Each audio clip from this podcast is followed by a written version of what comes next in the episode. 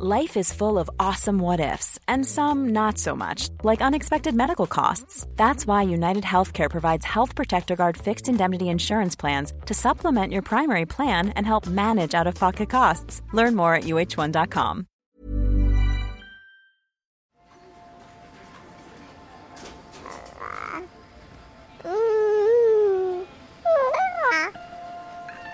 Elle va mieux y arriver si je suis assise tranquillement à côté d'elle, sans rien faire.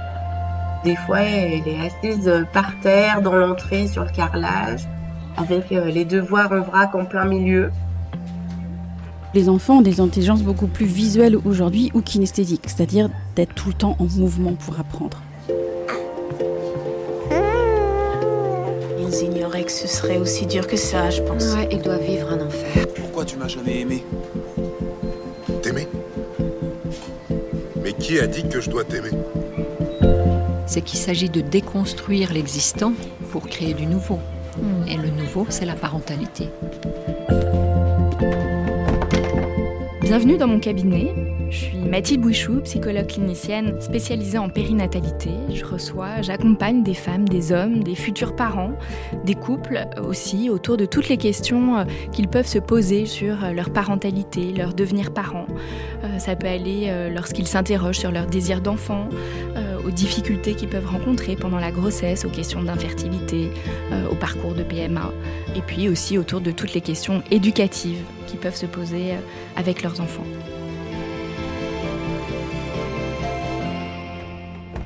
Bonjour Julie. Bonjour. Qu'est-ce qui vous amène aujourd'hui Julie? Eh ben, écoutez, euh, j'ai des enfants, j'en ai quatre.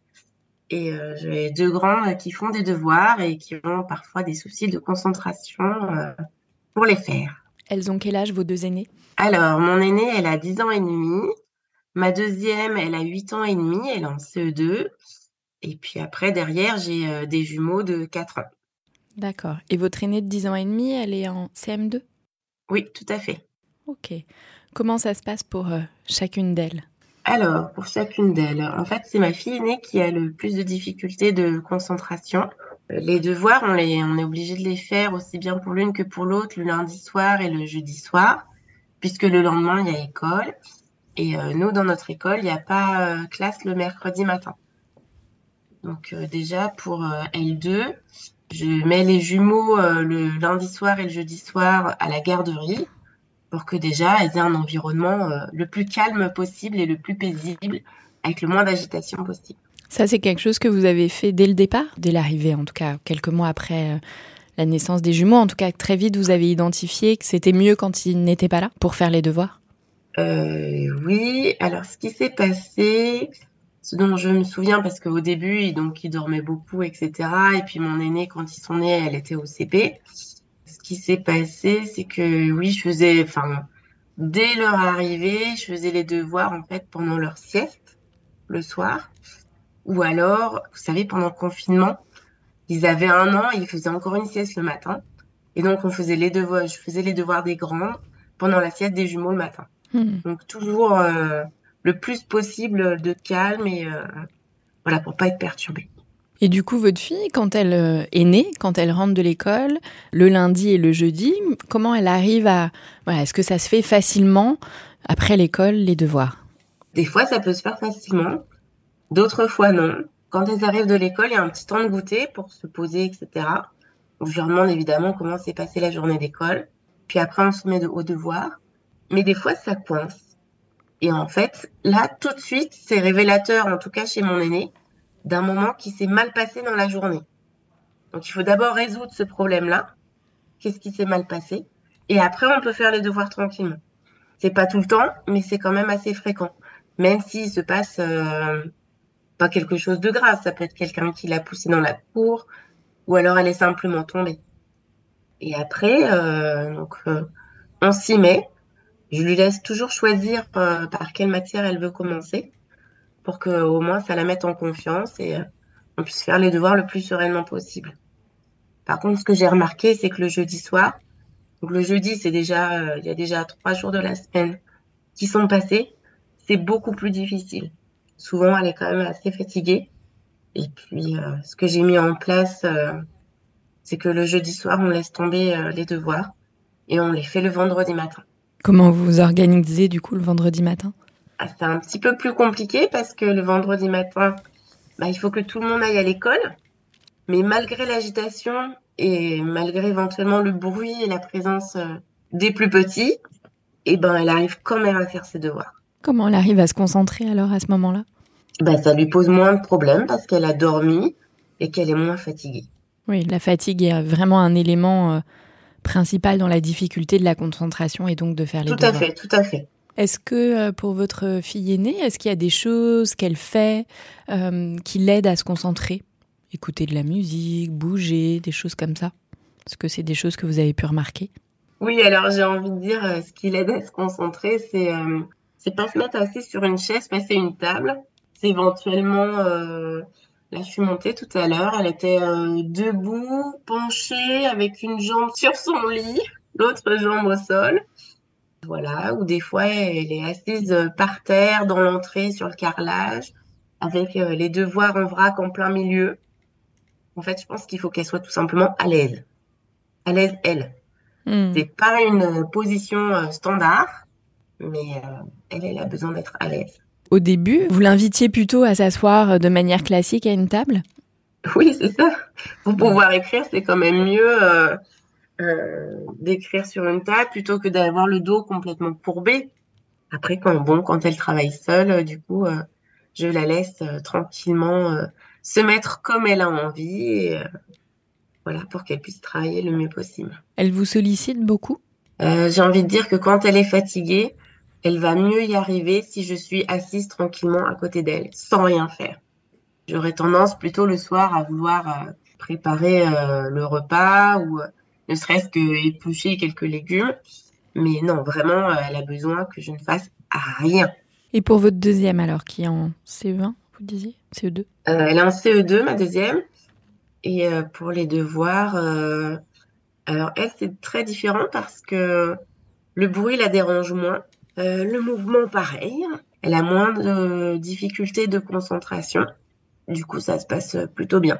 Elle s'y met facilement et elle sait qu'elle va terminer rapidement. Donc ça a toujours été plus fluide avec elle? Oui, ça a toujours été plus fluide avec elle.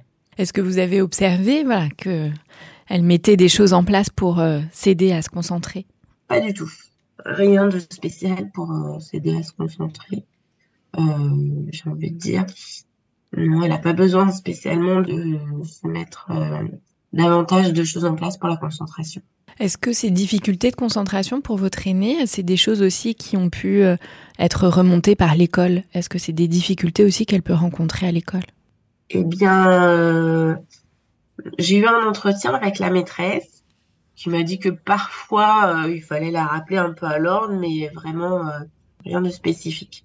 Pas plus que les autres camarades de classe. Vous, comment vous avez vécu, euh, Julie, le fait voilà, de devoir trouver euh, des astuces, de changer votre organisation pour faire les devoirs le matin? Voilà, comment ça, ça s'est passé pour vous? En fait, j'ai envie de dire que aussi bien pour la concentration que quand les enfants sont petits, sont vraiment bébés et qui pleurent, en fait, il faut toujours avoir des idées nouvelles pour euh, trouver des solutions. En fait, il faut jamais se dire, bah tiens, j'essaye ça, ça devrait marcher il faut toujours dire bon, bah, si ça, ça marche pas, c'est qu'il doit y avoir autre chose qui marche. Et euh, pour trouver ces idées nouvelles, en fait, le plus facile, c'est d'échanger avec euh, les autres parents, que ce soit des parents dans la famille, que ce soit des parents euh, de camarades de classe, que ce soit des voisins. Plus on va discuter avec d'autres, plus ils vont nous suggérer des idées. Après, on prend, on prend pas, on voit par rapport à son enfant, et c'est comme ça qu'on va trouver des solutions. En tout cas, c'est ce qui vous a aidé, vous, à trouver des astuces, à mettre de nouvelles choses en place. Est-ce qu'il y a des choses que vous avez essayées qui n'ont pas marché? Je n'ai pas envie de dire qu'il y a des choses qui n'ont pas marché. Par contre, il y a des difficultés que j'ai rencontrées. Par exemple, euh, au moment des devoirs, euh, sachant que moi, c'est moi qui suis l'adulte, il faut toujours faire preuve de patience et de bienveillance et avoir à l'esprit qu'en fait, l'enfant fait de son mieux. C'est vrai que nous, on a enfin, de mon côté, j'ai les exigences de parents je connais tous les enjeux du rôle de l'école, même, euh, même si mes filles ne sont qu'en primaire pour l'instant. Et donc, j'ai toutes les inquiétudes euh, en tant que parent à, l'esprit. Et autre chose en tant que parent aussi, bah, je vois l'heure qui défile. Et puis, bah, ayant d'autres enfants, je n'ai pas un temps infini de présence auprès de chaque enfant. Ce n'est pas possible. Donc, c'est vraiment ce moment de partage entre les enfants qui est pas toujours évident. Du coup, au début, Julie, vous pouviez perdre patience, vous agacer, vous énerver, peut-être même vous mettre à crier? Oui, des fois, je me suis mise un peu euh, en colère ou j'étais pas contente. Et puis bon, après, je me suis dit, euh, de toute façon, une fois que la fatigue est là, c'est pas la peine de pousser plus loin. Une fois, j'ai essayé de changer de matière. C'est-à-dire qu'on a fait des devoirs, on a commencé par des mathématiques. J'ai vu que bon, elle savait même plus cette table de multiplication qu'elle ne connaît par cœur. Donc j'ai dit, bah écoute, tant pis, on arrête les mathématiques. Tu as de l'histoire à faire. On va regarder l'histoire. Puis l'histoire, ça fonctionnait pas non plus. Donc, euh, c'est là où j'ai fait, bon, c'est pas la peine du tout.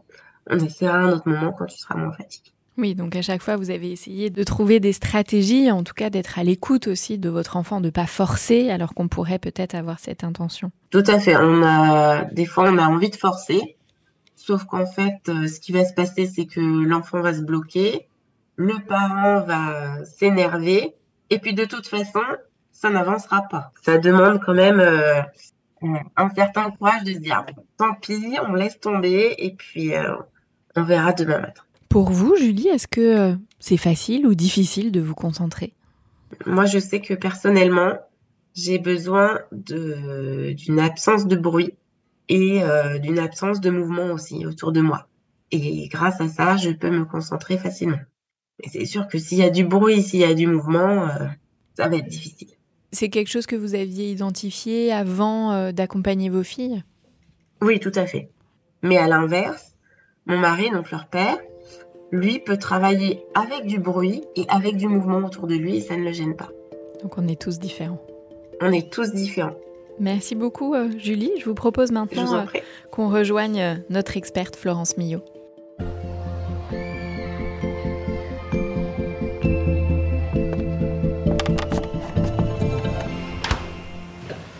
Bonjour Florence Millot.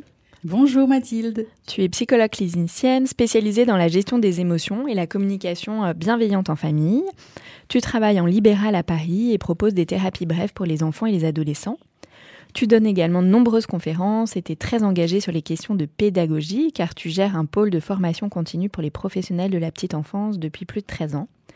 Et enfin, tu es l'auteur de nombreux ouvrages. Alors, pour n'en citer que quelques-uns, Je me laisse pas faire dans la cour de récré, Les principes Toltec appliqués aux enfants, Communiquer de façon non violente avec les enfants, Accompagner son adolescent, Comment parler à ses enfants, La force du pardon, la méthode pour se réconcilier avec les autres et avec soi-même, Favoriser la confiance en soi de son enfant. Et puis, voilà, c'est vraiment pour n'en citer euh, que quelques-uns. Tu es d'ailleurs déjà intervenu dans deux épisodes de parentalité, l'épisode 90 sur aider son enfant à se défendre et l'épisode 74 sur favoriser la confiance en soi des enfants. Donc si vous ne les avez pas écoutés, je vous invite à le faire. De nombreux parents que j'accompagne, comme vient de nous en témoigner euh, Julie, me font part de leurs interrogations, de leurs difficultés face à l'agitation de leur enfant. Ils décrivent souvent les mêmes comportements. Euh, mon enfant ne tient pas en place sur sa chaise, il n'écoute pas, je dois répéter sans cesse la même chose, il ou elle gigote en permanence, il ou elle n'arrive pas à se fixer sur son activité, etc.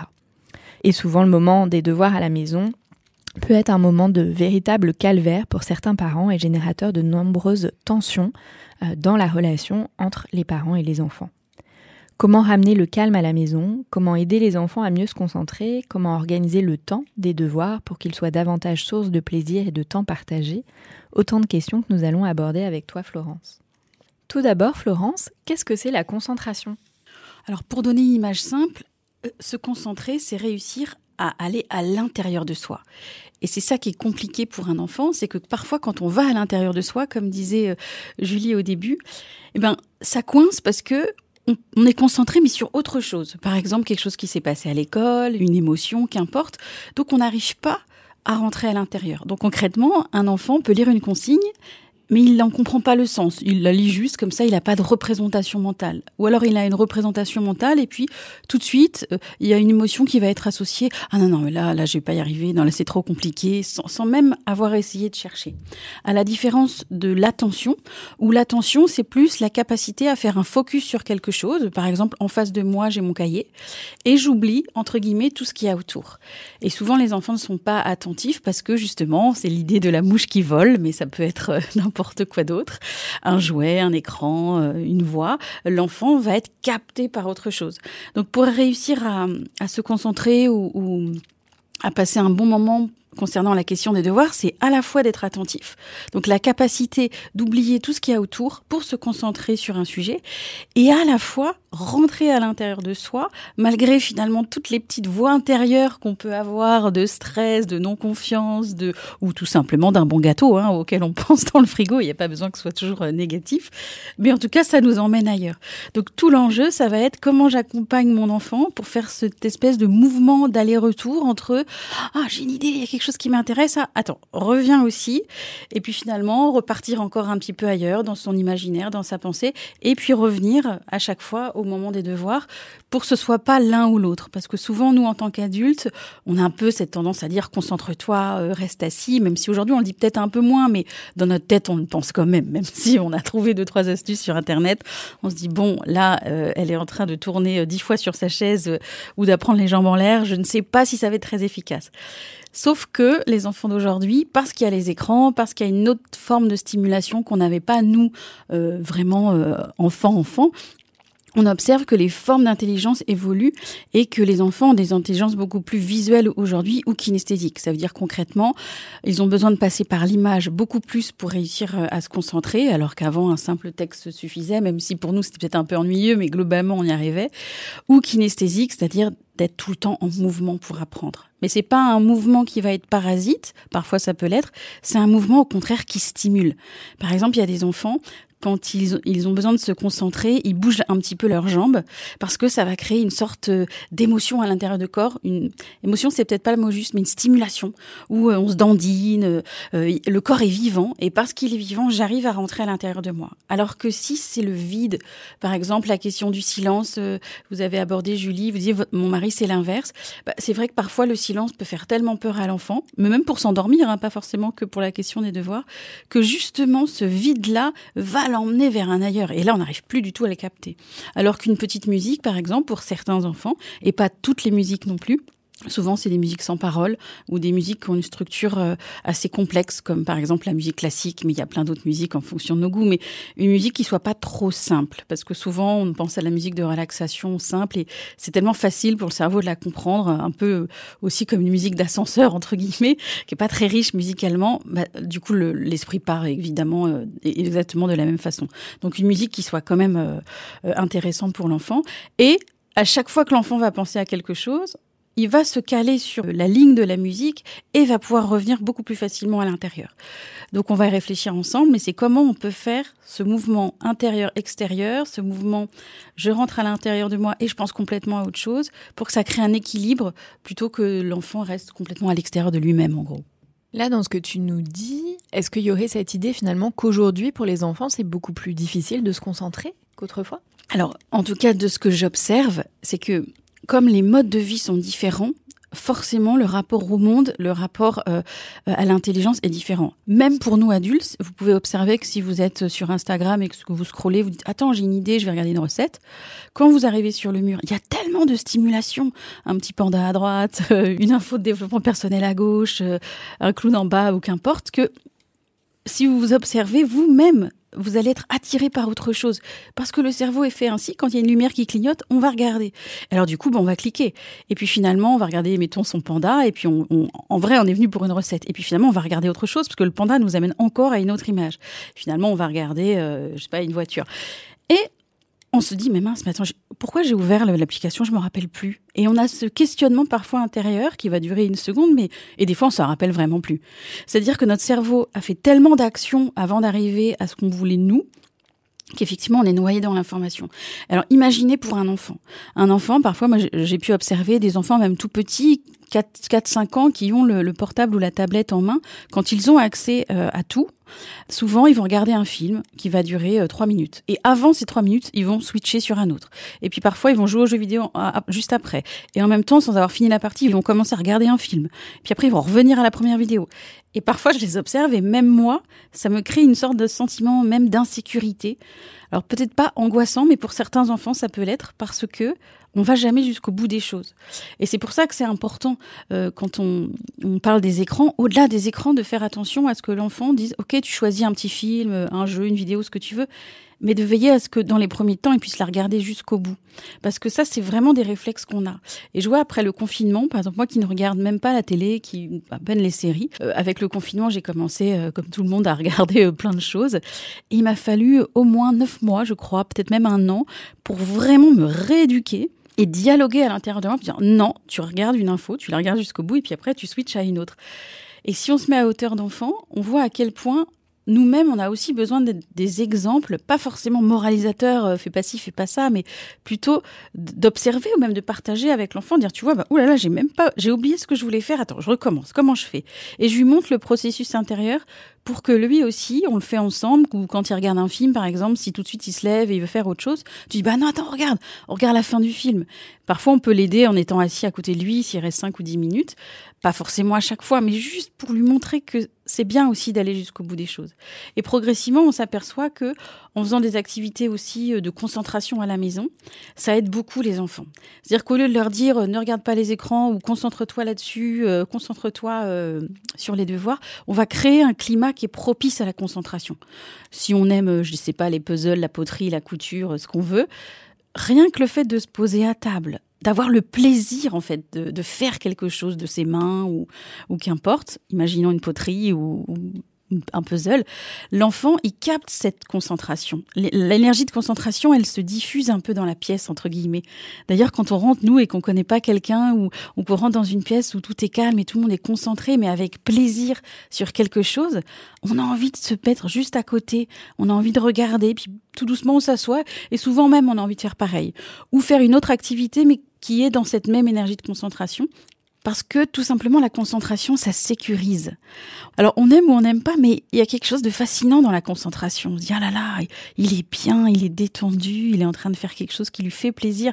Et ça, c'est quelque chose qu'on peut transmettre euh, parfois plus facilement à l'enfant, donc pas forcément en faisant une méditation, mais en faisant une activité où on est posé tout simplement, parce que par effet miroir, il va capter ça euh, chez l'adulte ou chez ses frères et sœurs, et progressivement, on va réussir à installer à la maison un climat de concentration. On va revenir euh, sur ça, Florence, mais euh, pour revenir sur un peu la, définition et comment la concentration euh, fonctionne, est-ce que l'enfant, dès tout petit, a des capacités de concentration qui seraient presque, on pourrait dire, innées, ou est-ce que c'est, ça va évoluer dans le temps? Comment ça évolue? Alors, moi, je travaille beaucoup en crèche, donc j'observe les bébés, les tout petits et les enfants jusqu'à 3 ans en situation. Et ce que j'ai pu observer, c'est que déjà tout petit, il y a des enfants qui effectivement naturellement vont avoir accès aux jeux symboliques, c'est-à-dire qu'ils vont euh, trouver deux trois objets, ils vont inventer une histoire, inventer des bruits, ils vont être dans leur imaginaire et ils ont besoin de beaucoup de temps et beaucoup d'espace et souvent on leur laisse, mais à la maison aussi c'est pareil.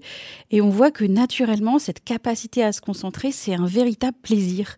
Ils aiment être dans leur corps, c'est des enfants souvent qui touchent les choses, qui sont dans les sensations vous parliez du carrelage, Julie, euh, tout à l'heure. Ça, c'est vraiment aussi cette idée de, voilà, je touche quelque chose de froid, je suis vraiment en contact avec les éléments, ça m'aide à me concentrer.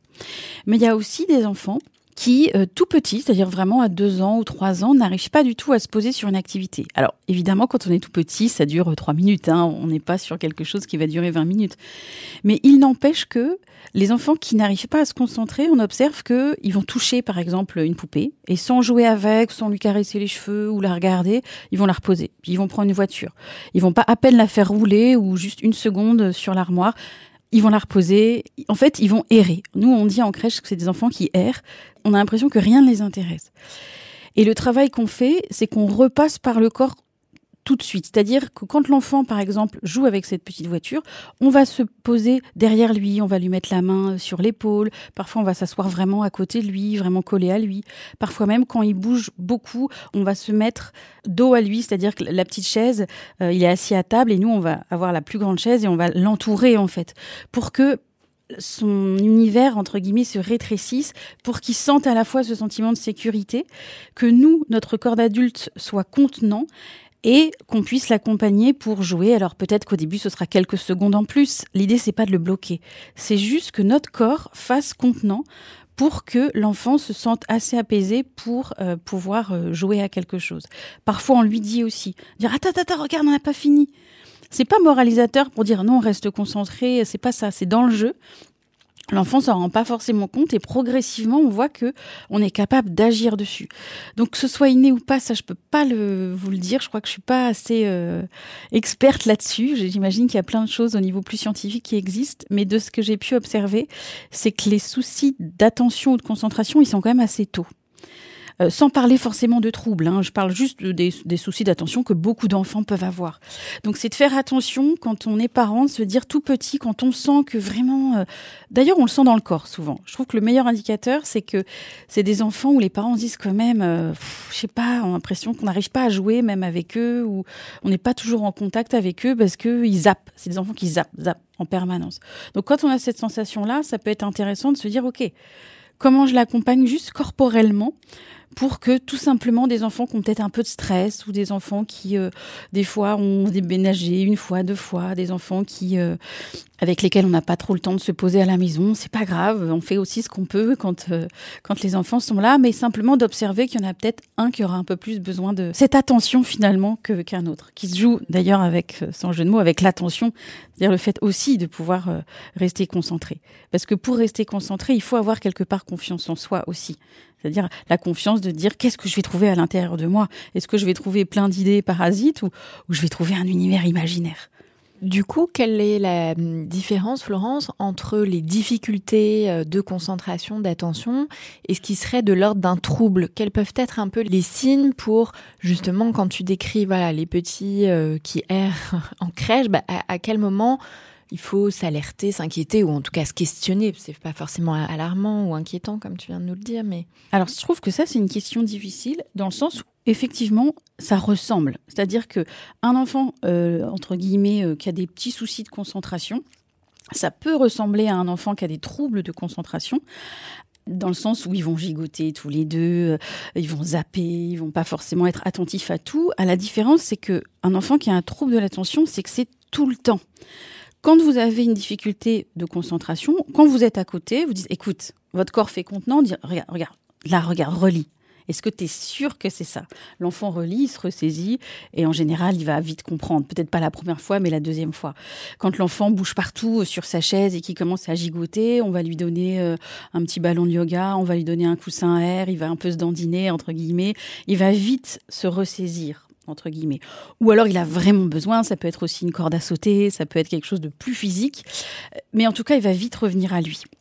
Alors qu'un enfant qui a des troubles de la concentration, c'est un trouble qui est neurodéveloppemental, donc c'est quand même dès la naissance quelque part, et c'est quelque chose qui est plutôt inné, si je puis dire, c'est que ça va gêner vraiment l'enfant. C'est-à-dire que c'est pas juste je bouge et quand tu me le dis et que tu me rappelles, j'arrête de bouger. C'est que je n'arrive pas à le faire.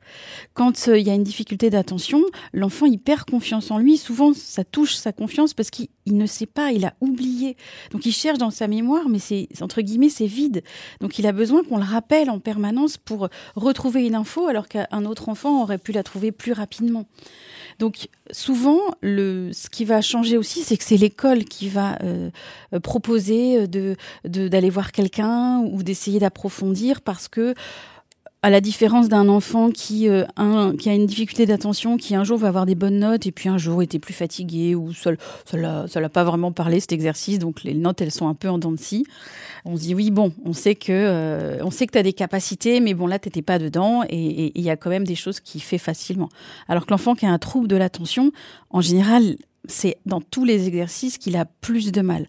En revanche, je trouve que parfois on stigmatise beaucoup euh, parce qu'on appelle ça trouble et qu'on a l'impression que c'est quelque chose qui va handicaper l'enfant dans toute sa scolarité.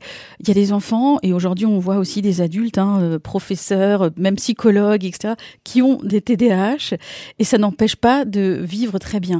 Par contre, effectivement, il faut avoir des aménagements, c'est-à-dire vraiment observer son enfant et je crois pas forcément se positionner toujours comme un maître ou comme un maître au sens euh, du parent qui sait tout ou qui, qui va aider l'enfant. C'est plutôt à l'inverse de le questionner parce qu'on ne sait pas en fait ce qui se passe dans sa tête et lui dire de quoi tu as besoin?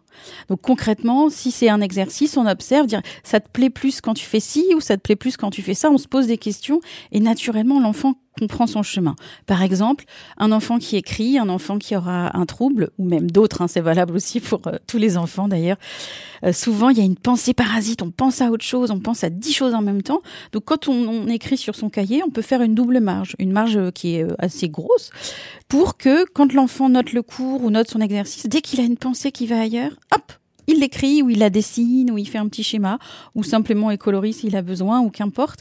Mais en tout cas, il a cet espace dans la feuille pour penser à autre chose et puis retrouver son fil et réécrire. Si c'est un enfant qui a besoin de stimulation euh, euh, corporelle, euh, c'est de se dire bah, comment je vais à la maison retravailler le bureau pour qu'il soit complètement vide avec un seul cahier, mais qu'autour ce soit que des objets utiles pour lui. Par exemple, ça peut être, vous savez, euh, quand on était petit, on avait ça, c'est les lampes à huile où il y a des espèces de formes qui descendent ou un peu à l'image d'un sablier où l'enfant il va capter son attention visuellement. Si c'est un enfant qui a besoin de toucher, ça peut être des porte-clés en, forme de, de poils ou de, de choses à toucher avec le slime ou peu importe, mais quand il apprend, il garde quelque chose dans sa main. Il touche en permanence et ça, ça va l'aider. Si c'est un enfant qui est plus auditif, ça peut être une musique. Mais c'est pareil, c'est pas de la musique pour la musique. C'est pas de, de, faire semblant de mettre de la musique et puis tout va bien. C'est à peu près toujours la même musique, par exemple. Parce que l'enfant, il reconnaît que c'est le moment des devoirs. Donc, on va lui choisir deux ou trois musiques ou une petite playlist qu'on a vue ensemble et ce sera toujours la même. Parce que l'idée, c'est pas que le restimuler à chaque fois sur une, une musique nouvelle ou une musique avec des paroles. C'est au contraire de l'aider et de se dire ça c'est mon rituel avec de la musique. D'autres enfants, ça va être de faire des activités très cardio avant. Moi, j'ai vu des enfants où euh, euh, j'ai exemple d'une petite fille, elle revient de l'école, elle était toute contente, elle fait ses devoirs, euh, voilà, on, travaille ensemble. Et, je me dis bon bah c'est chouette, elle est concentrée hyper bien, 5 ou 10 minutes, elle fait l'exercice et puis d'un coup, on sent ça chez les enfants ont, des troubles, c'est c'est cette espèce d'énergie qui monte d'un coup et là elle switch, elle retourne la chaise, elle se met les pieds sur la chaise et elle court partout dans la pièce. Et là même mon corps n'a même pas eu le temps de ressentir ce qui s'est passé et j'ai senti comme une vague comme ça dans la pièce et dit ok là par exemple je sais que ça sert à rien de la faire revenir euh, euh, assise, elle a besoin, elle a une sorte de qui est peut-être en lien avec l'école. Je la laisse, mais en la regardant, en étant présente avec elle, mais je la laisse faire son tour. Et comme la chaise c'est dangereux euh, de la retourner, que c'est quand même pas hyper pratique, je lui propose de la corde à sauter ou quelque chose euh, de très très tonique où l'enfant, peut-être 3, 4, 5 minutes, peut vraiment ressentir son corps. C'est pas forcément de la, la corde à sauter, hein, ça peut être ce qu'on veut, mais ressentir son corps avant de revenir à la situation des devoirs. Donc là, c'est toutes les stratégies euh, sensorielles pour mobiliser tous les sens qui vont aider l'enfant à revenir en lui. Voilà. Quels peuvent être, selon toi, euh, Florence, les freins? Voilà, qu'est-ce qui va empêcher l'enfant de se concentrer? On en a parlé. Il y a effectivement la question des émotions qui est importante. C'est-à-dire que si l'enfant a passé une mauvaise journée, même si c'est un petit détail, ça peut être aussi quelque chose de, de plus grand, il a besoin d'en parler avant les devoirs. C'est-à-dire que l'idée, c'est qu'avant les devoirs, quand vous disiez, Julie, tout à l'heure, je sens tout de suite, ça va coincer. Et ça, c'est une super observation parce que on le sait. Déjà, l'enfant, on le voit tous les jours. On sait très bien qu'aujourd'hui, ça va être long. Donc, se dire, je fais une pause et j'observe aussi déjà quels sont les besoins de mon enfant avant même de faire les devoirs. La première chose, on l'a dit, la question des émotions. Je prends un temps pour savoir comment s'est passée la journée. Après, l'enfant veut en parler ou pas, c'est différent, mais il voit qu'on a une attention par rapport à ça et on vide son réservoir émotionnel. Parfois, c'est euh, l'enfant qui, euh, au contraire, a besoin d'une activité euh, plus d'imaginaire pour couper avec l'école ou couper avec le fait qu'il n'a pas pu rentrer à l'intérieur de lui. Donc, bien sûr, il peut faire ce qu'il veut après l'école, au moment du goûter, mais là, c'est pas la même chose. C'est vraiment les situations quand il est assis au bureau, euh, une activité qui peut durer 3, 4, 5 minutes. Ça peut être un coloriage, ça peut être un origami, ça peut être ce qu'il veut, mais quelque chose qui est une activité qui va pas durer une heure et qui est trop stimulante. Hein. C'est encore une fois, c'est pas euh, toute une construction. C'est juste, vous savez, nous on avait cette euh, parfois cette envie quand on écoutait les cours, on avait ces, feuilles à carreaux puis on allait dessiner, juste colorier tous les petits carreaux, un à un. Ou quand on est au téléphone, on gribouille. Ça nous permet de nous, nous aider à écouter l'autre. C'est exactement la même chose. C'est comment je peux avoir un cahier presque spécial pour me dire tiens là pendant deux trois minutes. Euh, ou, quand tu écoutes et que tu me lis la consigne ou que tu me lis ma leçon d'histoire, bah moi je vais commencer à dessiner, je vais commencer euh, à faire autre chose. Pourquoi? Parce que quand l'enfant dessine ou, qu'il est dans, ses sensations, à faire des spirales, des carrés, etc., et qu'il s'amuse avec ça, il peut pas penser à autre chose. C'est pour ça que nous, ça nous plaît et que même pour adultes, maintenant, il y a la mandala thérapie, on la retrouve partout euh, dans les kiosques à journaux et on dit, ah, c'est pas mal.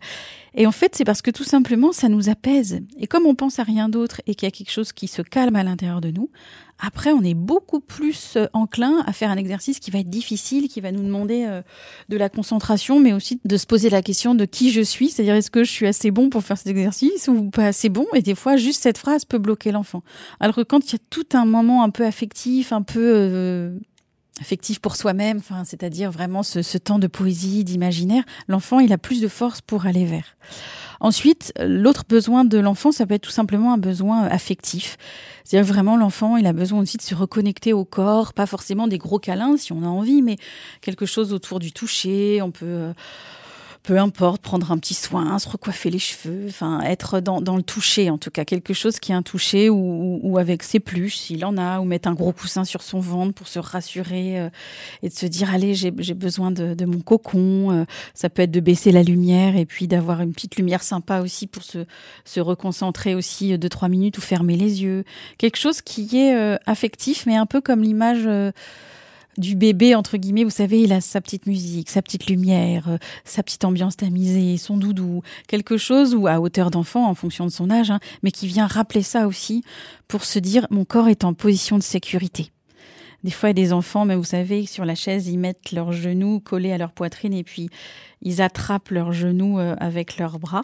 Vraiment un peu comme la position fétale où on se regroupe et ça, ça les apaise beaucoup. Et puis, il y a aussi tout simplement les enfants qui ont besoin d'échanger aussi c'est-à-dire euh, d'échanger avec le parent, mais ça peut être aussi euh, d'appeler un copain, même si c'est en Zoom, euh, inviter souvent un copain pendant le temps des devoirs. En tout cas, c'est des enfants qui ont cette intelligence de groupe et ils ont besoin de pour travailler d'échanger. C'est-à-dire soit avec le parent, soit avec quelqu'un, mais ils ont besoin de se dire ah oui, on va en discuter ensemble. Et toi, t'en penses quoi? Ah mais ça me fait penser à ça, et ça les aide à rentrer à l'intérieur d'eux-mêmes. Et d'autres qui ont une intelligence beaucoup plus euh, intérieure, et eux, ils vont faire la même chose, mais avec leur tête. Donc c'est plus les enfants rêveurs entre guillemets, où eux ont un imaginaire euh, entier et ils vont euh, réussir à repenser les devoirs en inventant une BD par exemple. Quand ils lisent une histoire, ils ont tout de suite une image mentale. D'autres, il faut pouvoir en discuter ensemble.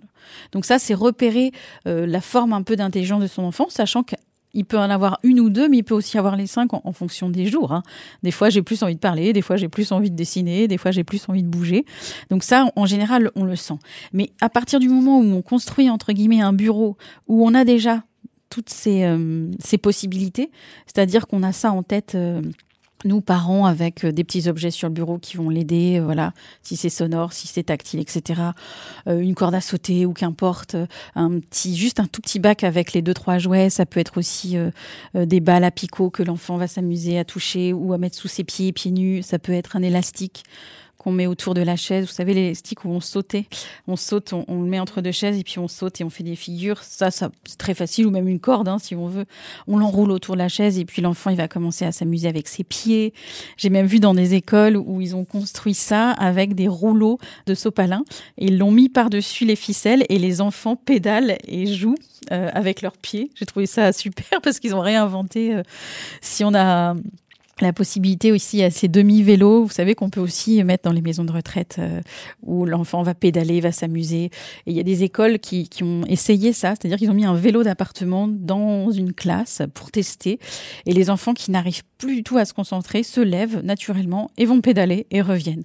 Et d'autres lisent carrément, il y a eu même des rallyes lecture comme ça où il y a eu deux, trois vélos et ils lisent en même temps qu'ils pédalent. Et puis ensuite, c'est à un autre enfant. C'est comment être créatif, entre guillemets, alors en fonction de là où on habite aussi. Hein, on n'a pas non plus la place, euh, on, trouve autre chose, mais qui revient au même finalement. C'est de se dire, euh, même si j'ai conscience que parfois on se dit quand même, il faut en faire beaucoup là maintenant pour euh, pour les devoirs, mais en même temps, quand c'est nécessaire, c'est vraiment de co-créer avec son enfant. Et lui, en général, il a les réponses. Hein souvent, vous voyez, vous disiez, ma fille, je la retrouve les pieds en l'air, etc. Bah ça c'est super parce que quand elle a cette liberté de se dire, moi j'ai besoin d'apprendre les pieds en l'air, en général, vous voyez qu'à l'école, vous dites, mais finalement, la maîtresse a dit, bon, faut peut-être la reprendre deux ou trois fois, mais elle gère elle gère parce que vous avez euh, aussi su lui donner cette liberté de dire ok bah, j'ai compris que avec toi ça ne fonctionnerait pas. Bah euh, fais comme toi tu sens. Et finalement elle trouve aussi sa ressource. Ou le matin ça c'est une très bonne idée aussi.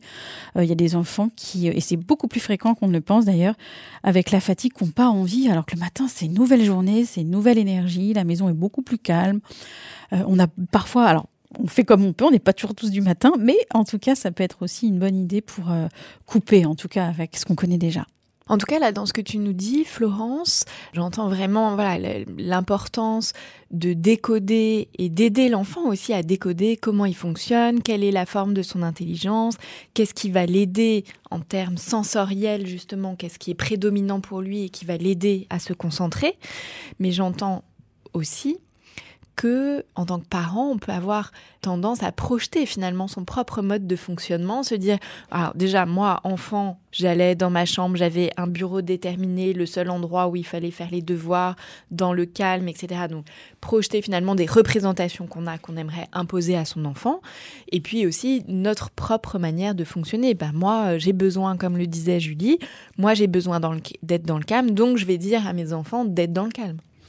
Oui, c'est exactement ça. C'est-à-dire que soit vous êtes dans la catégorie enfant ou adulte qui n'a pas de difficulté de concentration ou qui a une intelligence, on va dire, assez classique, euh, logico-mathématique, j'apprends, euh, voilà, ou même les enfants, ils font, d'ailleurs, ça se voit, ils vont, ils rentrent de l'école, ils font leur goûter, font vite, vite leurs devoirs, ça ne pose aucun problème, et puis ils vont jouer à autre chose. Euh, ça, c'est une forme d'intelligence qui correspond à l'école. Mais il y a aussi beaucoup d'autres formes d'intelligence qui ne correspondent pas à l'école. La seule différence, c'est que quand l'enfant n'a pas cette autorisation consciente et inconsciente de faire différemment, c'est là où j'observe que ça bloque le plus. Par exemple, quand effectivement nous adultes, euh, on a envie que l'enfant fonctionne de cette manière et que lui intérieurement, ou même d'ailleurs il le dit, ah ben non, je peux pas faire ça, ce sera pas comme la maîtresse. Ah ben non, je peux pas faire ça parce que c'est pas exactement ce qu'on attend de moi. Euh, ou que nous on a une idée. Alors on voit des enfants qui sont très intelligents qui se bloquent en fait mais de manière toute naturelle. Par exemple, moi j'ai une intelligence qui est plutôt kinesthésique, et si je ne touche pas les choses, eh ben, je ne les comprends pas. Dernièrement, j'étais, euh, on avait une, euh, j'étais dans un lieu euh, où on devait construire une sorte de cuisine en bois avec des éléments de la forêt. Enfin, c'était hyper drôle. Et puis, tout le monde comprend sauf moi. Et franchement, je ne comprenais rien. Alors on me le réexplique, mais on me le réexplique toujours de la même façon. Et je dis non, non, non, moi j'ai besoin d'une feuille ou j'ai besoin de petits bâtons miniatures et je vais reconstruire en fait le plan. Parce que si tu me l'expliques verbalement, franchement, j'ai l'air d'un poisson rouge. Je ne comprends rien. En revanche, euh, vu que je suis adulte, je dis non, non, je, stoppe l'autre qui m'explique. Je dis non, moi j'ai besoin de ça, donc je fais comme j'ai envie. Et donc ça, faut avoir assez confiance, mais il faut aussi que les autres nous autorisent à le faire. Et là, effectivement, j'ai compris euh, beaucoup plus facilement. Ou même quand je suis, euh, ne serait-ce que chez Ikea, je suis incapable de visualiser ce que je veux. Je prends le coussin, je le déplace, je le mets sur le canapé, je regarde si la couleur me convient, etc., etc. Et parfois, je peux changer de rayon, etc. Et c'est pas grave, même si euh, ça peut être drôle vu d'extérieur. Et, c'est juste que c'est mon besoin. Donc, si j'ai quelqu'un qui vient me dire non, tu fais pas comme ça, euh, écoute, tu, tu perds du temps, euh, je ne sais pas, eh ben à ce moment-là, je vais me bloquer. Et c'est ça qu'il faut pouvoir comprendre chez ces enfants qui ont des difficultés d'attention, c'est que en vrai, ils savent comment faire. Mais à chaque fois qu'on les bloque sur quelque chose ou que nous, adultes ou parents, on veut jouer au professeur, on s'aperçoit que ça fonctionne pas. C'est pour ça que tout à l'heure, je disais ne pas se positionner comme un expert, mais plutôt comme celui qui accompagne pour dire c'est quoi ton idée.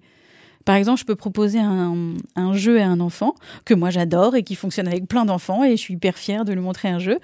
Et puis en consultation, on me dit non, non, attends, moi j'ai une autre idée. Et ben là, je le suis je le suis. D'ailleurs, il vient nourrir encore une autre idée qui va me donner une autre idée. Et c'est comme ça qu'on reconstruit euh, ensemble un imaginaire ou euh, la possibilité, en tout cas, de se faire confiance, j'ai envie de dire, avant même de se concentrer. Est-ce que ça peut euh, fonctionner avec, par exemple, un exercice de mathématiques, vous savez, où les problèmes sont des consignes écrites et où, au final, en faisant des petits dessins alors, ça dépend de l'enfant, mais si lui, intuitivement, il le fait, ou si on lui propose, on le teste et on voit que ça lui correspond, bien sûr. C'est pareil pour les poésies. Parfois, quand on apprend des textes, on n'y arrive pas, et puis après chaque paragraphe, dans cette double marge, on peut mettre une image euh, ou un petit dessin euh, euh, qui vient résumer, entre guillemets, le paragraphe, et souvent l'enfant, il mélange plus les paragraphes. En gros, c'est trouver un ancrage soit affectif, soit imaginaire, soit logique, pour que l'enfant ait sa propre logique à lui, et ensuite il puisse associer quelque chose qu'il comprend un petit peu moins, pouvoir le retrouver. C'est un peu l'idée d'un mémotechnique aussi. C'est-à-dire que là, il y a quelque chose dont je suis sûre à 100%. Ça, mon dessin, je m'en rappelle très bien. Il y a trois dessins qui sont dans cet ordre-là. Par contre, le texte, j'ai des doutes, donc je me rappelle que j'ai fait ces dessins-là, donc finalement, je vais les réassocier. C'est beaucoup plus facile mais c'est comment trouver des ancrages qui peuvent, euh, qui peuvent l'aider. En mathématiques, souvent, euh, les, enfants, quand ils posent une chose simple, les calculs par exemple, quand ils posent une addition, souvent ils n'y arrivent pas parce qu'ils déjà spatialement, euh, sur la feuille, ils posent mal l'addition. Donc au lieu de faire 12 euh, et puis en dessous 24, ils vont faire 12. Puis le 24 va être tellement loin que finalement ce sera plutôt un 240 ou, euh, ou parfois même 124. Enfin bref, les chiffres vont être mélangés. Donc quand on va dessiner, donc on va spatialiser l'information, on va faire une maison avec chacun quatre cases, donc chacun sa chambre, on va dire, pour, pour donner un repère plus connu à l'enfant. L'enfant sait que dans la consigne, il y a un chiffre par chambre ou un chiffre par case. Et du coup, comme il y a des murs finalement euh, visuellement dans, dans ce qu'il est en train de faire, il ne mélange plus les, les chiffres. C'est tout simple. Et puis un enfant qui sera pas forcément visuel mais qui sera kinesthésique, moi j'ai travaillé avec des enfants qui n'y arrivaient vraiment pas du tout, on va travailler spatialement. C'est-à-dire on se lève, on prend des grandes feuilles et on les pose au sol et on pose les chiffres et physiquement on se déplace sur les chiffres pour que l'enfant comprenne que parfois il a mal posé le chiffre parce qu'on peut pas être deux par case. Et puis après, évidemment, on revient à la feuille, euh, une fois que le, processus est compris, on revient à la feuille euh, euh, de cahier. Souvent, quand on écoute l'enfant, même si, parce qu'on n'est pas tous égaux par rapport à l'imagination, hein, ça c'est important aussi, parce que là j'essaye de vous donner plein d'idées, mais c'est vrai que des fois on n'est pas tous pareils par rapport à ça. Donc des fois on demande à son enfant, on demande, tiens, si tu pouvais inventer l'exercice, par exemple de mathématiques, toi tu, tu l'inventerais comment? Alors au début, les enfants, ils vont dire, bah, bah, je ferai pareil que là ou pareil que le professeur, parce qu'ils savent pas comment faire, parce qu'ils s'autorisent pas encore. Donc on leur repose la question, tu dis, non, non, non, non, moi je veux que ce soit toi qui invente une consigne. C'est toi qui vas inventer un contrôle pour moi, par exemple. C'est toi qui va... Et là, à un moment donné, l'enfant dit, ah oui, oui, j'ai une idée. Et puis après, on, on l'aide à trouver son propre, son propre chemin, quoi, finalement. Là, Florence t'insiste bien sur l'importance d'observer son enfant euh, et puis de le laisser faire, de le laisser expérimenter, de le laisser tester, de lui faire confiance aussi dans, euh, même si ça peut nous paraître farfelu ou porter un jugement, hein, euh, on peut se dire c'est n'importe quoi, jamais il va réussir à apprendre, mais voilà, se dégager peut-être aussi de cette pression, comme disait Julie. Voilà, elle disait, on, connaît les enjeux, on veut que nos enfants réussissent, donc qu'ils se concentrent, qu'ils apprennent bien, qu'ils aient de bonnes notes pour que tout se passe bien pour eux. Cette pression peut nous amener à leur imposer des manières de faire et que finalement c'est beaucoup plus efficace si on est à leur écoute et que même si ça nous paraît farfelu, bah, le principal c'est que ça fonctionne. Oui, et puis effectivement, ça c'est quelque chose de très important quand tu parles des attentes, c'est que, et ça c'est presque le plus dur je trouve à travailler, parce qu'on est tellement focus sur euh, son bonheur, ce sera, il arrive à réussir euh, ses devoirs, donc ses études, donc son métier, donc sa vie. Enfin, on sait aujourd'hui que euh, ça n'a rien à voir. C'est-à-dire que, au contraire, plus l'enfant, même si c'est farfelu, se fait confiance parce que c'est son style, c'est sa couleur à lui, même si on ne le comprend pas. Même si cette année, peut-être qu'effectivement, c'est peut-être pas terrible, terrible euh, euh, les appréciations ou les notes. Une fois que l'enfant a confiance, alors il est capable tout au long de sa vie de se dire non, ça, ça me plaît pas. Non, ça c'est mon style. Ah, ça c'est un travail qui me plaît vraiment. Et il fait pas semblant. Mais quand justement on n'a qu'une image du bonheur, qui pouvait peut-être correspondre avant. Hein. C'est vrai qu'avant, euh, finalement, on avait, en général, on faisait une fois euh, des études, on trouvait un travail et puis euh, on restait à son travail presque toute sa vie ou on changeait une fois. Je sais aujourd'hui qu'en moyenne, la génération des enfants qui sont là vont changer, je crois, sept fois après, c'est des études, mais ça donne une idée. C'est-à-dire qu'aujourd'hui, les apprentissages se font par module. Euh, quelqu'un qui veut apprendre euh, à une source d'information énorme et les enfants qui étaient peut-être pas très doués vont se concentrer sur quelque chose qui leur plaise et là vont devenir excellents. Moi, j'ai des enfants, mais même en informatique, tout petit. Bon, il faut dire que je suis pas le meilleur exemple parce que j'y connais pas grand-chose en informatique, mais une intelligence, ils construisent des choses et ça, c'est fascinant. Alors oui, peut-être qu'ils ont raté leur devoir de français. Il n'empêche qu'ils font des choses. Et je voyais même la mère qui demandait à son fils euh, que son fils aide une copine. Non, mais je trouvais ça fascinant alors qu'il avait 10 ans. Pour, euh, je sais pas, un, truc de photo et, quelque chose sur Internet pour que son fils aide le parent. Et je trouvais ça génial. Euh, même s'il vient aussi parce qu'il a des difficultés à l'école mais de reconnaître aussi cette autre intelligence de l'enfant qui n'est pas l'intelligence euh, logico-mathématique de l'école. Ça, c'est important parce que toute sa vie, un enfant qui est capable de se connaître de manière générale est capable de rebondir, peu importe la situation. Qu'il y ait un échec, qu'il y ait un métier qui lui corresponde pas, il est capable de rebondir parce qu'il sait tout simplement qui il est et que ça ne lui correspond pas. Dans ce que nous a dit euh, Julie aussi de ce qu'elle faisait qui a attiré mon attention, c'est cette question de la pleine présence à son enfant. Vous disiez, voilà, par moment, votre fille, elle a besoin que vous soyez là à côté et que vous ne fassiez rien, même si vous, vous avez en tête tout le planning, l'horaire, l'heure qui tourne, les légumes à éplucher, le repas à préparer, etc. Elle est importante, cette euh, présence à l'enfant du parent. Bien du parent ou d'un adulte souvent chez l'enfant, les, devoirs, surtout quand il y a une difficulté, euh, peu importe la nature de la difficulté, l'enfant capte très vite aussi. Il y a un bénéfice secondaire que si on peut avoir le parent que pour nous, c'est pas mal non plus. Donc ça, faut faire attention que ce ne soit pas que ça, mais se dire parfois dire écoute, je sais que tu as besoin de présence parce qu'en fait, t'as pas besoin que je sois là que pour les devoirs. En fait, tu veux que je sois là et qu'on passe un moment euh, que toutes les deux. Donc, quand on identifie ça, ça peut être de dire écoute, là, tu sais qu'il faut que je m'occupe des loulous. Je peux pas être tout le temps là, mais par contre, ce week-end ou euh, demain, enfin qu'importe, on prend une heure que toutes les deux. On va faire les courses, on va manger une glace, on va se balader. C'est que toi et moi. Et voir, on peut le faire aussi bien sûr avec ses autres enfants. Mais le fait de le nommer, l'enfant se dit ah oui mais en fait euh, j'ai été compris. J'ai été euh, parce que souvent c'est difficile à l'enfant de dire bah non moi j'ai un, besoin d'un temps que avec toi. C'est difficile de le nommer. Alors que quand ton enfant a une difficulté peu importe laquelle il sent qu'il n'y a même pas besoin de demander. Donc si on veut le faire et que ça nous pose pas de problème et que c'est possible, on le fait. Mais quand on sent que ça commence aussi à coincer, parce que là, à un moment donné, on va, ça va créer du conflit parce qu'on peut pas être toujours présent, on le nomme et on dit j'ai compris ton besoin. Par contre, je peux pas te le faire maintenant parce que le temps des devoirs ou après l'école, c'est un peu dur avec les quatre ou avec euh, peu importe le nombre d'enfants. Par contre, on identifie ensemble, je te promets, qu'est-ce qui te ferait plaisir qu'on passe comme temps toutes les deux. Et ça, on le nomme, on l'identifie et bien sûr, on le fait. Même si c'est qu'une demi-heure, après, il faut, faut être réaliste aussi. Mais juste le fait de le dire, c'est waouh pour l'enfant. Hmm, de le dire et puis de tenir, du coup. Bah oui. la promesse. Tu nous as parlé un peu, euh, Florence, de la question de l'environnement. Et quand la fille euh, de, de Julie lui demande d'être là et de ne rien faire, c'est sûr que ce temps des devoirs qui se fait souvent le soir, au moment où le parent doit préparer le repas, etc., le parent, lui, est en état d'agitation, alors que euh, on va plutôt demander à l'enfant, lui, d'être dans, dans le calme, euh, alors que c'est pas le modèle qu'on montre à son enfant. Est-ce qu'il y a aussi quelque chose là qui se joue en miroir et donc en tant que parent aussi pour aider son enfant d'être attentif que si soit on est agité, euh, dispersé et pas concentré, ben, ça peut mettre en difficulté l'enfant?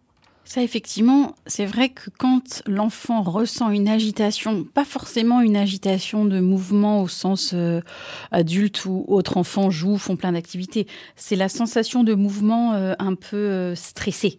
C'est vraiment euh, le mouvement plutôt agitation. Attends, il y a ça. Non, non, attends, attends, attends, deux minutes. Laissez-moi deux minutes. Et, voyez, on le sent même dans le ton de voix. On se dit, oulala, là là, euh, là, il y a une agitation qui est palpable, qui n'est pas la même chose que euh, je fais ci, je fais ça et j'ai plaisir à le faire. Et une agitation intérieure. intérieur de je vais pas y arriver, de vite, vite, vite, l'heure qui tourne, euh, même si c'est pas dit comme ça évidemment, mais c'est ressenti comme ça. Et le fait de pouvoir ralentir, alors quand on peut, parce que là, évidemment, en théorie, c'est plus facile, mais juste de l'avoir en tête, de se dire des fois, comment moi, en tant qu'adulte, je vais aussi me ressourcer quand l'enfant va faire ses devoirs, si je reste à côté, si je suis calme, si je peux euh, penser à quelque chose, ou même faire une activité aussi euh, motorisée, euh, même si c'est cinq minutes, ou à rester dans le calme aussi. Ça peut être une juste respirer, enfin, ou s'asseoir sur le canapé, qu'importe. Mais comment je peux m'autoriser moi pour encore une fois créer ce climat de concentration dans la pièce, même si c'est que dix minutes, à ralentir et dire ça fait du bien quand même se poser aussi sur le canapé. Hein. Et que l'enfant, il va nous montrer ça aussi. De se dire euh, peut-être qu'après le travail, nous aussi, on a besoin de cette pause. Et que si on a perdu les dix minutes, un quart d'heure, parce que évidemment, il faut faire la cuisine, si on est avec l'enfant, le deal, ça peut être aussi moi, je suis là, je bouge pas et je suis avec toi euh, pendant le, le début de tes devoirs. Par contre, après, la règle, entre guillemets, c'est que c'est toi qui viens m'aider pour la table, pour la cuisine ou, qu'importe. Comme ça, on fait les choses aussi ensemble. Peut-être pas sur tout, évidemment. Mais vous voyez, c'est juste les dix premières minutes qui permettent de rentrer dans un état de concentration ou, d'attention. Donc, euh, même si on n'y arrive pas tous les jours, c'est pas grave. Juste de l'avoir en tête et peut-être qu'on fera dans un mois et de se dire, bah, quand je suis agacée parce que moi je rentre de la maison, j'ai plein de choses à faire et que les enfants jouent et que rien n'est fait, de s'autoriser à se dire, ouais, bah, moi aussi je me pose. Allez les enfants, on bouge plus. Et voir ce que ça fait dans le corps, juste de se l'avoir dit à soi-même, même si on va reprendre notre activité que cinq minutes après ou dix minutes après. Mais juste dire, mais moi aussi je me suis écoutée en fait. Parce que pour aider les enfants à s'écouter, Évidemment qu'il faut s'écouter soi-même, mais s'écouter soi-même, c'est pas des grandes théories et puis des grandes méditations euh, pendant une semaine. C'est juste, j'ai envie de me poser, je me pose, j'ai envie de boire un verre d'eau, je prends un verre d'eau, là j'ai besoin d'air, les enfants, laissez-moi deux minutes, je vais dans ma chambre. C'est des toutes petites choses en fait. Mais on voit bien que nous adultes, et je le vois au travail, euh, parfois des personnes qui disent ah, j'ai même pas eu le temps d'aller aux toilettes dans la journée. Oui, mais il n'empêche qu'à la fin, euh, on est sur les nerfs et on n'est vraiment pas bien, alors que on peut aussi s'autoriser, même si on est dans l'urgence, à un moment donné, à se reconnecter à son corps. Et l'enfant, lui, c'est le roi pour se reconnecter à son corps. Donc trouver cet équilibre ensemble, euh, ça permet aussi, euh, par exemple, voilà, votre première qui, de prime abord, n'arrive pas à se concentrer, ou alors elle se concentre à sa façon, de se dire comment moi aussi, elle m'apprend quelque chose pour moi. dire, tiens, moi, je me serais jamais autorisée à, apprendre une leçon les, les jambes en l'air comme ça. Alors, pour, pour l'adulte, ce sera peut-être pas forcément ça, mais se dire, bah tiens, moi aussi, j'aimerais m'autoriser à faire quelque chose avec mon style à moi et, et apprendre ensemble. Parfois, pour créer aussi ce climat de concentration, c'est de s'autoriser à faire, par exemple, le week-end, des activités où on fait rien. C'est-à-dire rien n'est prévu. On ne doit pas aller à droite, on ne doit pas aller à gauche, ni même au parc. On doit à peine faire la cuisine. On peut faire des petits sandwichs en famille, faire quelque chose de très simple, mais laisser venir ce qui vient. Pour se reconnecter à ses besoins, ça demande du temps et surtout du temps où on ne fait rien. C'est-à-dire rien n'est prévu, ni adulte ni du côté des adultes, ni du côté des enfants. Et on voit ce qui émerge. Alors ça peut être juste une petite soirée crêpe, ça peut être euh, un jeu en famille, qu'importe. Mais laisser cette place au vide de temps en temps sur un week-end où on sait que voilà, on va même pas sortir, tout va se passer à la maison au calme. Et même si au début on est là, mais qu'est-ce qu'on va faire de tout le week-end? Ça va être long. On voit qu'il y a une agitation des enfants et puis progressivement ils reprennent leur rythme et il y a quelque chose qui s'apaise. Donc ça, ça peut être un bon exercice aussi pour réapprendre à s'écouter, à enlever toutes les contraintes du quotidien, ne serait-ce qu'une seule journée et voir ce que ça donne justement quand on est sans écran et, sans euh, contraintes entre guillemets. Oui, en tout cas, là, ça revient à cette idée que euh, dans nos, vies d'aujourd'hui, il y a aussi euh, beaucoup de contraintes, beaucoup de choses à faire, beaucoup d'activités. Euh, les enfants aussi ont beaucoup d'activités, des plannings très remplis. Et donc, tout ça, ça nourrit aussi l'agitation. Ça oui, ça effectivement, et on le voit hein, dès qu'on revient à la campagne où on est juste dans une maison euh, sans avoir grand chose à faire et qu'on prend l'air aussi, ça c'est très important. Prendre l'air tous les jours, ouvrir la fenêtre le plus possible. On voit bien que la qualité de sommeil ou la qualité de concentration est, est beaucoup plus simple entre guillemets parce que ça correspond au rythme du corps c'est-à-dire le mouvement, la lumière, euh, regarder aussi euh, la nuit qui, qui tombe, ça c'est la qui ne n'arrive pas à s'endormir devant la nuit qui tombe Alors qu'en ville, bon, bah, comme il y a les lumières partout, c'est beaucoup plus difficile. Donc effectivement, alors après, on n'habite pas tous à la campagne, mais tout simplement aussi de faire des, choses euh, où on reste tranquille. Peu importe la forme. Ça, c'est vraiment essentiel, je trouve, pour pouvoir euh, être bien. Et moi, je trouve que le confinement, ça après, alors chacun a vécu différemment, mais le fait de ralentir le rythme et des fois de prendre le temps pour cuisiner, prendre le temps pour ranger sa maison, des fois, je trouve que ça a pu modifier aussi notre représentation. Euh, corporel, sensoriel, du, plaisir qu'on peut avoir aujourd'hui à faire juste une recette simple. Et je le vois même autour de moi, des gens qui veulent beaucoup moins sortir, euh, qui disent non, je suis tranquille. On, le dit, cette phrase, ah non, j'ai envie d'être tranquille. Et, et parce qu'être tranquille, c'est aussi vivre à l'intérieur de son corps beaucoup plus euh, pleinement, avec plus de présence. Et les enfants, on n'a qu'à juste leur laisser cet espace et ils nous ramènent à ça très très facilement.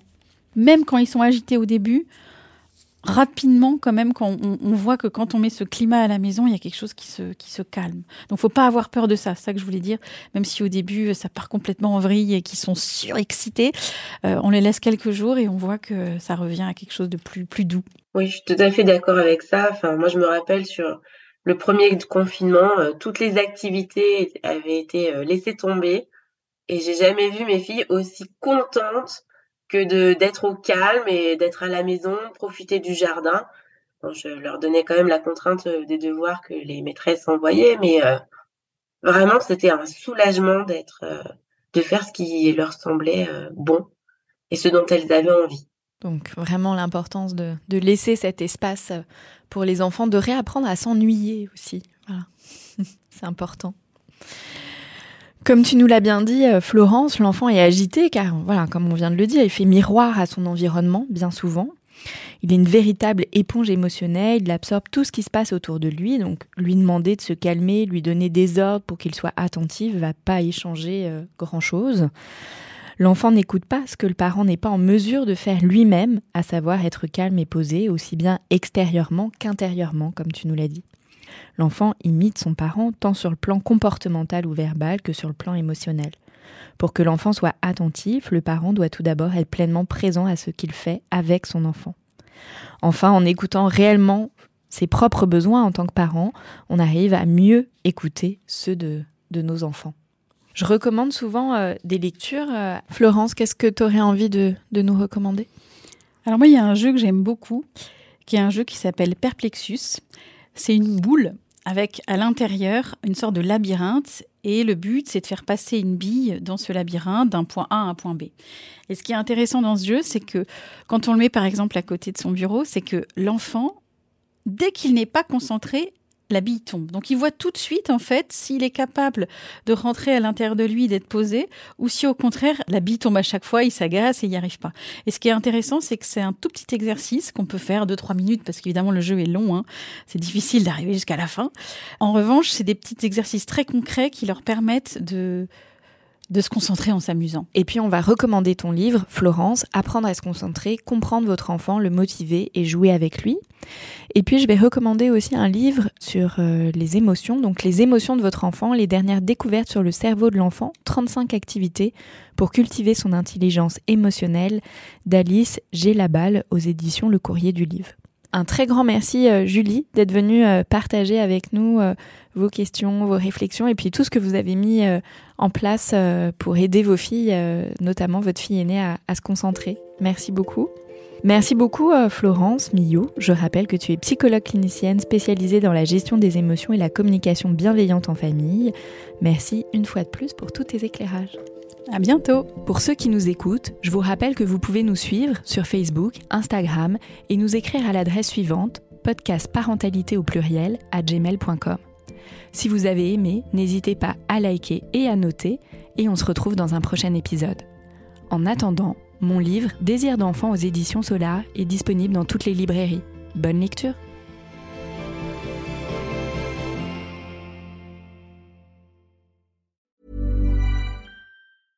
Imagine the softest sheets you've ever felt. Now imagine them getting even softer over time. That's what you'll feel with Bowl and Branch's organic cotton sheets. In a recent customer survey, 96% replied that Bowl and Branch sheets get softer with every wash. Start getting your best night's sleep in these sheets that get softer and softer for years to come. Try their sheets with a 30-night guarantee. Plus, get 15% off your first order at bowlandbranch.com. Code BUTTERY. Exclusions apply. See site for details.